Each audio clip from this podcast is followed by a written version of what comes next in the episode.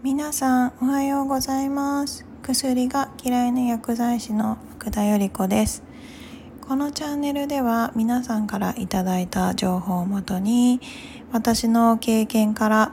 感覚的なものではなくきちんとした理論や根拠データに基づいた日々の生活に役立つ情報を配信していきます。今日は、えっと、ノートで書かせていただいている記事の後半部分を読み上げていきます。〇〇するだけで体調が劇的に改善する。マイルールを決めよう。SNS を再開するにあたって自分の中で決めたルールがあります。過去の思い出や一時的な感情によっていいなと思ったものを載せることはしない。他人が見て不快だなと思うようなことは載せない。自分が本当に好きなものだけを載せる。私の投稿を見て見た人に良い影響を与えるものを載せる。この4つになります。インスタグラムは見た目が綺麗で美しいものばかり。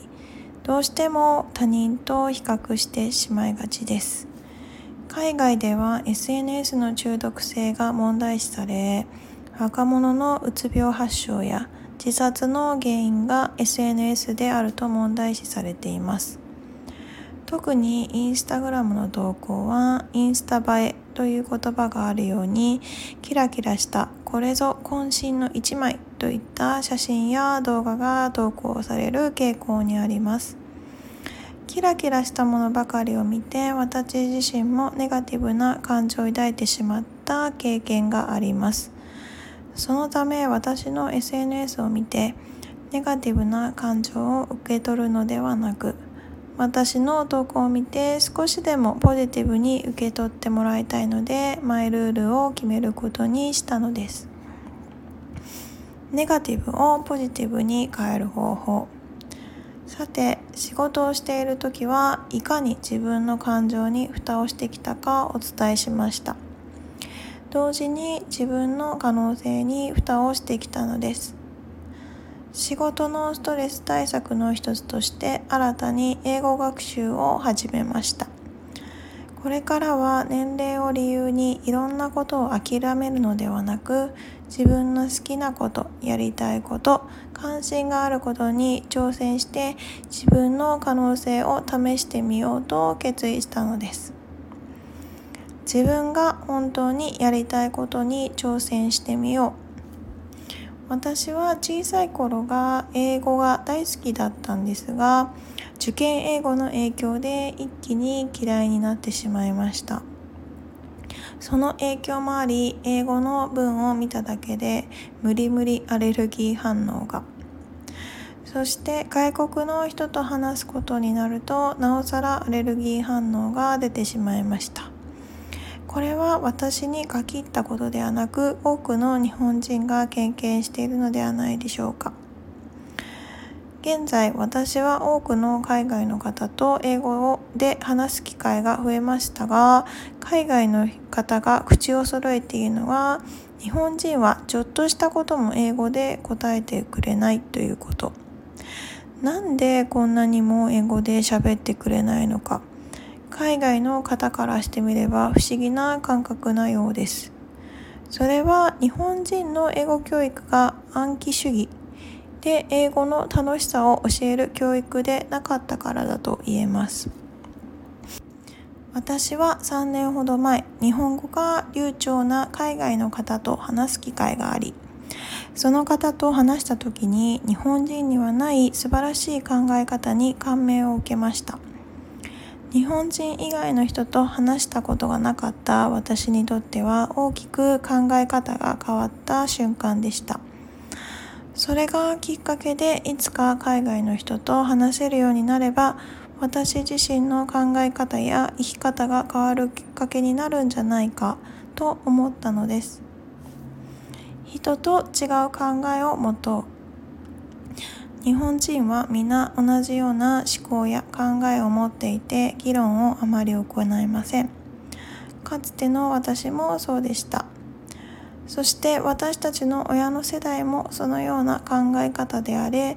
私たちは無意識のうちにそれを引き継いでいたのです。私はそれに疑問を抱きました。果たしてみんなと同じであることが本当にいいことであるのかと。本来議論して物事を良い方向へ導くはずなのに議論せずに空気を読んでその場のみんなと合わせて同じように行動するのが日本人の特性です。忖度という言葉も日本人が空気を読む習慣から生まれた言葉。海外では忖度が単語として存在しません。私の現在の目標は海外の人と議論できるようになること。そのためには会話の土台となる英語を学びアウトプットをしていかなければなりません。海外の人とお話をするとその人たちは母国語以外を学んでいる時間違いを恥ずかしいと思うことなく言語化していると感じます。私を含め多くの日本人は間違えることが恥ずかしい。恥だと思い込んでる人が多くそれが英語を学校で10年近く基礎教育として学んでいるにもかかわらず話せない要因の一つになっています。新しい挑戦こそあなたを解放するための一歩。失敗は決して恥ではなく次のステップに進むための大切な段階なのです。むしろ失敗を恐れて何も踏み出さなければ死の直前に大きな後悔に直面することでしょう。私の英語はまだまだ未熟ですが少しずつ聞き取りや話もできるようになったと体感しています。そしてついに自分の英語がどこまで通じるのか実験するために一人でスリランカに旅行してきました。ツアーではなく全て自分でホテル交通手段日程を組みました現地では警察にお世話になったりバスに乗ったはいいけど降りたい場所で降ろすのを忘れられたり嘘をつかれたり高額請求されたりいろんな事件に遭遇しましたがなんとか英語で対処し日本に戻ってくることができました。英語力も少し向上したんじゃないかと自分で勝手に思っています。これが一般的なツアーだったら英語力は向上していたかったかな。旅行の際にも SNS やアプリを通じていろんな人に助けていただきました。スリランカで働いている日本人の方や現在日本に住んでいるスリランカ人の方には特に不思議なことにこの2人の方は私が利用している原画交換アプリの投稿を見て連絡をくださいました。これも量子力学の引き寄せの法則だったのかなと思っています。そして SNS も上手に使いこなせば大きな武器になることを同時に学んだ瞬間でもありました。誰でもできる自分を解放させる方法。話が電磁波からだいぶそれてしまいましたね。最後に電磁波から解放される。同時にネガティブな感情を消しポジティブな感情を増やす方法を説明します。この方法はお金が一切かからないので今日からでもぜひ実践してみてください。年齢を重ねると自然が多いところに行きたくなるという話を聞いたことがある人も多いのではないでしょうか。ちなみに私は生まれてからずっと東京都内の23区に住んでいます。物や情報の最先端の街でずっと住み続けていて自然の良さを理解していなかったんですね。しかし物や情報であふれる世の中になったと感じてから自然が多くある場所に行くようになります。そうすると毎回思考が整理されて心が晴れやかで頭もすっきりした気持ちになるのです。自然に触れるだけで電磁波から解放されることをアーシングまたはグラウンディングと言います。ポケモンで例えると電気を蓄えた電気タイプのポケモンが土タイプのポケモンに攻撃して電気を吸収されてしまうイメージです。帯電した電気は土に触れると解放されるのです。何もしない日を作ろう。現在はスマホと SNS の影響で多くの人が脳に余裕がなくキャパオーバー状態になっています。人間誰しも余裕がないと感情がコントロールできなくなります。例えて言うなら水が溢れる寸前のバスタブ状態。ちょっと水が入れば溢れてしまうように脳の中にも少しの空きスペースがないと新しい発想は入ってきません。空きスペース確保にはアーシングかっこグラウンディングがとっても大切になります。もし心や頭に空きスペースがないと思ったら是非自然に触れ合う時間を作ってみましょうそして予定をフルで詰め込むのではなく何もしない日を無理やり作ってみてください。誰かといる時間を作るより一人でいる時間を作ることであなたの気持ちに余裕が生まれポジティブな思考に少しずつ切り替わっていくことでしょう。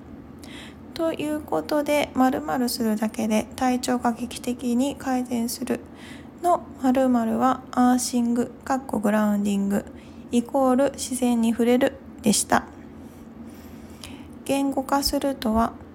さて音声で配信する新しい試みを開始しました言語化し他人に分かりやすく使えるためには頭の中が整理されている必要があります。音声での言語化はとても難しいことではありますが頭の中が整理されると同時に文字で書くよりも短時間で完結できるのでとても便利な機能であると体感しています。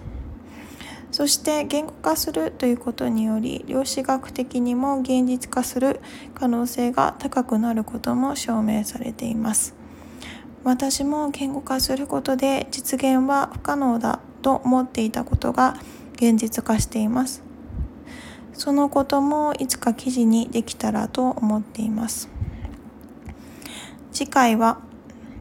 音声配信の4回目で洗剤に関して少しお伝えさせていただきました。言語化した配信内容は次回の記事で文章化して皆さんにお伝えしたいと思います。次回は洗剤を使い続けると〇〇になるです。これで後半部分の読み上げを終わります。最後まで聞いてくださりありがとうございました。この文章がいいなと思った方はいいねやフォローしていただけると次の記事の配信の励みになりますので是非よろしくお願いします。最後まで聞いてくださりありがとうございました今日も良い一日をお過ごしください Have a nice day. Bye bye.